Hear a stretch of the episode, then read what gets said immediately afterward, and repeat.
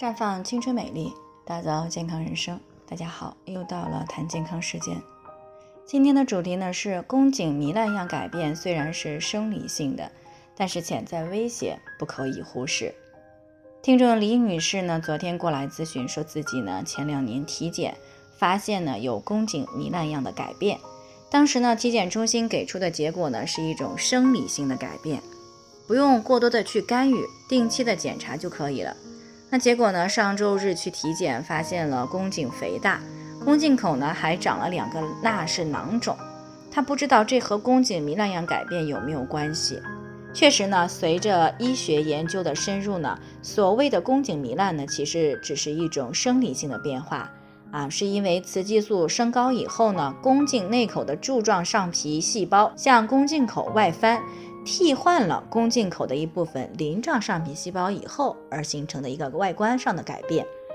而宫颈糜烂样改变之前呢，之所以把它归为炎症呢，是因为它的外观呈偏红色，觉得呢是符合炎症的一些特征。但是事实上呢，宫颈糜烂样改变外观呢呈现红色，是因为柱状上皮细胞血管的丰富，并不是感染后才形成的一个红色。但是有一点我们需要明白。虽然宫颈糜烂样改变呢本身不是炎症，也不是病理性的，但这不意味着出现宫颈糜烂样改变之后呢就可以置之不理、听之任之。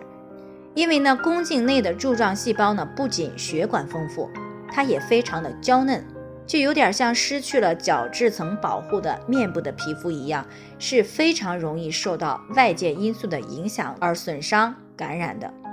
比如说同房时，一般啊都会有这样一个接触，那么对于宫颈口呢，会有物理性的摩擦，这样呢就很容易使外翻的宫颈口的血管破裂、损伤。那如果女方的免疫力差，或者是卫生做的不到位，那么宫颈口的感染也就在所难免了。那么当宫颈口初期感染以后呢，外在的表现并不太明显，因此呢是很容易被忽略的。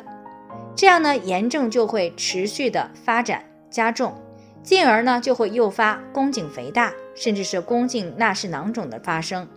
那其中呢，这个宫颈一旦肥大了，即使以后通过调理，也并不能够完全的恢复到原来的形态。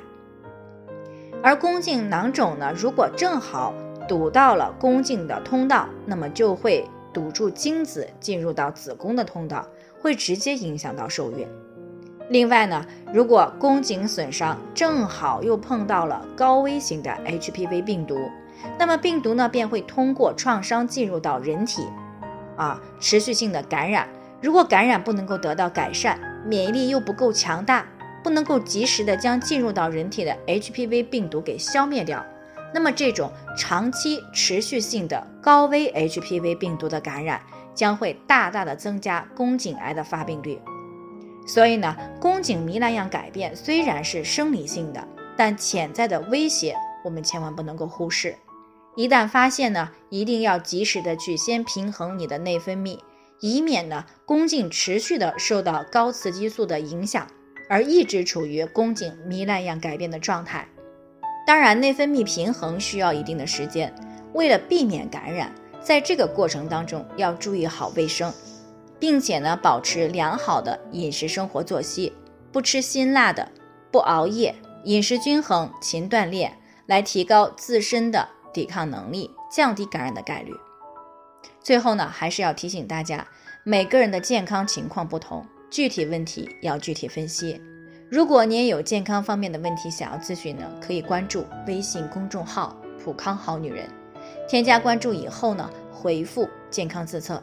健康老师呢会针对个人的情况做系统的分析，然后再给出个性化的指导意见。这个机会呢还是蛮好的，希望大家能够珍惜。今天的分享呢就先到这里，我们明天再见。